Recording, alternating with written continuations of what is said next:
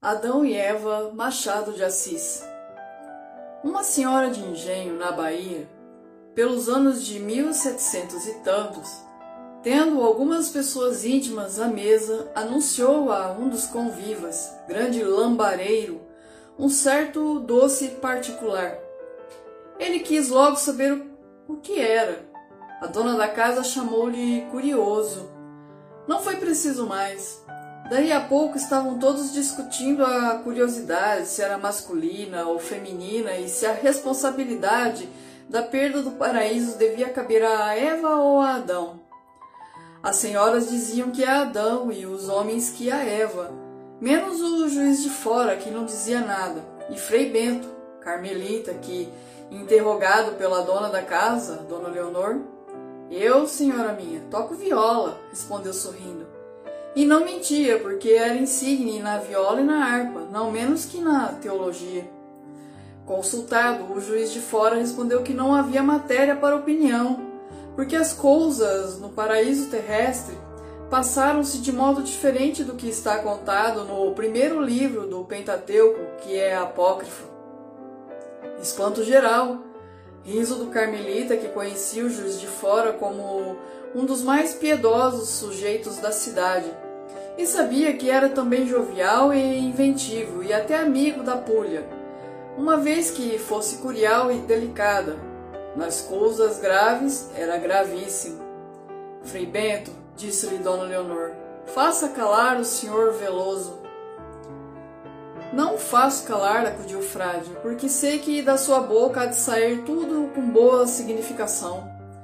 Mas a escritura, eu ia dizendo o mestre de campo João Barbosa. Deixemos em paz a escritura, interrompeu o Carmelita. Naturalmente, o senhor Veloso conhece outros livros.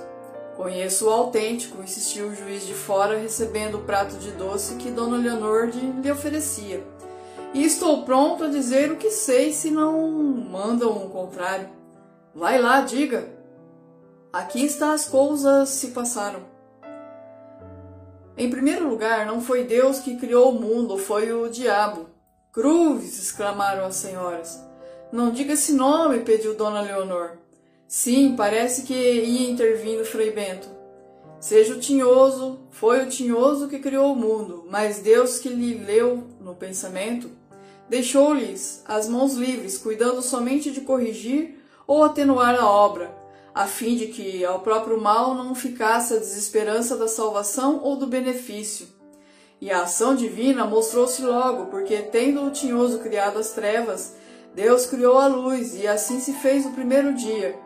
No segundo dia em que foram criadas as águas, nasceram as tempestades e os furacões.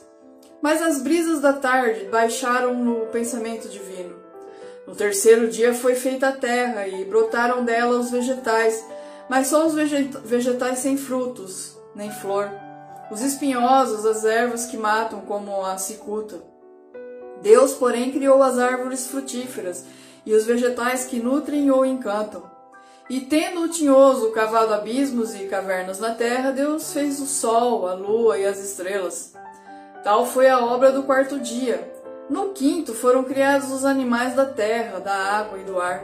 Chegamos ao sexto dia e aqui peço que redobrem a de atenção. Não era preciso pedi-lo, toda a mesa olhava para ele curiosa. Veloso continuou dizendo que no sexto dia foi criado o homem e logo depois a mulher, ambos belos, mas sem alma, que o tinhoso não podia dar, e só com ruins instintos. Deus infundiu-lhes a alma como um sopro e com outro os sentimentos nobres, puros e grandes. Nem parou nisso a misericórdia divina Fez brotar um jardim de delícias e para ali os conduziu, investindo-os na posse de tudo. Um e outro caíram aos pés do Senhor, derramando lágrimas de gratidão. Vivereis aqui, disse-lhe o Senhor, e comereis de todos os frutos, menos o desta árvore que é da ciência do bem e do mal. Adão e Eva ouviram submissos e, ficando sós, olharam um para o outro admirados. Não pareciam os mesmos. Eva antes que Deus lhe infundisse os bons sentimentos, cogitava de armar um laço a Adão, e Adão tinha ímpetos de espancá-la. Agora, porém, embebiam-se na contemplação um do outro ou na vista da natureza que era esplêndida. Nunca até então viram ares tão puros, nem águas tão frescas, nem flores tão lindas e cheirosas, nem o sol tinha para nenhuma outra parte as mesmas torrentes de claridade. E dando as mãos, percorreram tudo, a rir muito nos primeiros dias, porque até então não sabiam rir, não tinham a sensação do tempo, não sentiam o peso da ociosidade, viviam da contemplação. De tarde iam ver o morrer do sol e nascer da lua, e contar as estrelas, e raramente chegavam a mil. Dava-lhes o sono e dormiam como dois anjos. Naturalmente, o tinhoso ficou danado quando soube do caso. Não podia ir ao paraíso, onde tudo lhe era avesso, nem chegaria a lutar com o Senhor, mas ouvindo um rumor no chão entre folhas secas, olhou e viu que era a serpente. Chamou-a alvoroçado. Vem cá, serpe, fel rasteiro, peçonha das peçonhas. Queres tu ser a embaixatriz do teu pai para reaver as obras do teu pai? A serpente fez com a cauda um gesto vago que parecia afirmativo, mas o tioso deu-lhe a fala e ela respondeu que sim, que iria onde ele a mandasse. Às estrelas se lhe desse as asas da águia, ao mar se lhe confiasse o segredo de respirar na água, ao fundo da terra se lhe ensinasse o talento da formiga. E falava maligna, falava à toa, sem parar, contente e pródiga da língua. Mas o diabo interrompeu-a. Nada disso, nem o ar, nem no mar, nem a terra, mas tão somente ao jardim de delícias, onde estão vivendo Adão e Eva. Adão e Eva? Sim, Adão e Eva. Duas belas criaturas que vimos andar há tempos, altas e direitas como palmeiras? Justamente. Oh, detesto-os, Adão e Eva. Não, não, manda-me a outro lugar. Detesto-os. Só a vista deles faz-me padecer muito. Não has de querer que lhes faça mal. É justamente para isso. Deveras? Então vou. Farei tudo o que quiseres, senhor, meu pai. Anda, dize depressa o que queres que faça que mordo o calcanhar de Eva, morderei. Não, interrompeu Tioso. Quero justamente o contrário. Há no jardim uma árvore que é da ciência do bem e do mal. Eles não devem to tocar nela, nem comer-lhe os frutos. Vai, entra, enro enrosca-te na árvore, e quando um deles ali passar, chama-o de mansinho. Tira uma fruta e oferece-lhe, dizendo que é a mais saborosa fruta do mundo. Se te responder que não, tu insistirás, dizendo que é bastante comê-la para conhecer o próprio segredo da vida. Vai, vai. Vou, mas não falarei a Adão, falarei a Eva.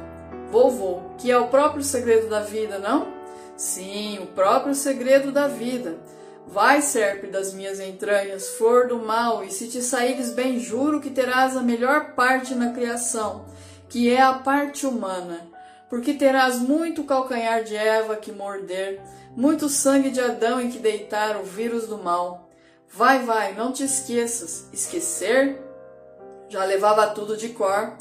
Foi, penetrou no paraíso, rastejou até a árvore do bem e do mal, enroscou-se e esperou. Ela apareceu daqui a pouco, caminhando sozinha, esbelta, com a segurança de uma rainha que sabe que ninguém lhe arrancará a coroa. A serpente, mordida de inveja, ia chamar a peçonha à língua, mas advertiu que estava ali às ordens do tinhoso e com a voz de mel chamou-a. Ela estremeceu. Quem me chama? Sou eu, estou comendo desta fruta. Desgraçada, é a árvore do bem e do mal. Justamente. Conheço agora tudo, a origem das coisas e o enigma da vida. Anda, come e terás um grande poder na terra.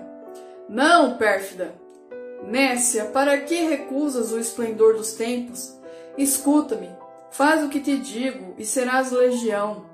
Fundarás cidades e chamar-te-á Cleópatra, Dido, Semíramis. Darás heróis do teu ventre, serás Cornélia, ouvirás a voz do céu e serás Débora, cantarás e serás Safo. Eu um dia se Deus quiser descer à terra, escolherá as tuas entranhas e chamar-te a Maria de Nazaré. Que mais queres tu? Realeza, poesia, divindade, tudo trocas por uma estulta obediência. Não será só isso. Toda a natureza te fará bela e mais bela, cores das folhas verdes, cores de céu azul, vivas ou pálidas cores da noite hão de refletir nos teus olhos. A mesma noite de porfia com o sol virá brincar nos teus cabelos. Os filhos do teu seio tecerão para ti as melhores vestiduras, comporão os mais finos aromas, e as aves te darão as suas plumas, e a terra as suas flores, tudo, tudo, tudo. Eva escutava impassível. Adão chegou, ouviu-os e confirmou a resposta de Eva. Nada valia a perda do paraíso, nem a ciência, nem o poder, nenhuma outra ilusão da terra. Dizendo isto, deram as mãos um ao outro e deixaram a serpente, que saiu pressurosa para dar conta ao tinhoso. Deus, que ouvira tudo, disse a Gabriel: Vai, arcanjo meu, desce ao paraíso terrestre onde vive Adão e Eva e traze-os para a eterna bem-aventurança que mereceram pela repulsa as instigações do tinhoso. E logo o arcanjo, pondo na cabeça o elmo de diamante que rutila como um milhar de sóis, rasgou-o instantaneamente usado, chegou a Adão e Eva e disse-lhes: Salve Adão e Eva! Vinde comigo para o paraíso, que merecestes pela repulsa as instigações do tinhoso. Um e outro confusos e atônitos, curvaram o colo em sinal de obediência. Então Gabriel deu as mãos a ambos e os três subiram até a estância eterna, onde miríades de anjos os esperavam cantando. Entrai, entrai. A terra que deixastes fica entregue às obras do tinhoso, aos animais ferozes e maléficos, às plantas daninhas e peçonhentas, ao ar impuro, à vida dos pântanos. Reinará nela a serpente que rasteja, babuja e morde. Nenhuma criatura igual a vós porá, entre tanta abominação, a nota de esperança e de piedade. E foi assim que Adão e Eva entraram no céu, ao som de todas as cítaras que uniam as suas notas em um hino aos dois regressos da criação. Tendo acabado de falar, o juiz de fora estendeu o prato a Dona Leonor para que lhe desse mais doce, enquanto os outros convivas olharam uns para os outros, embasbacados. Em vez de explicação, ouviam uma narração enigmática, ou pelo menos sem sentido aparente. Dona Leonor foi a primeira que falou. Bem, dizia eu que o Sr. Veloso estava logrando a gente. Não foi isso que lhe pedimos, nem nada disso aconteceu, não é, Frei Bento? Lá o saberá o senhor juiz, respondeu Carmelita sorrindo. E o juiz de fora, levando à boca uma colher de doce. Pensando bem, creio que nada disso aconteceu. Mas também, dona Leonor, se tivesse acontecido, não estaríamos aqui saboreando esse doce, que está, na verdade, uma coisa primorosa. É ainda aquela sua antiga doceira de Itapajipe?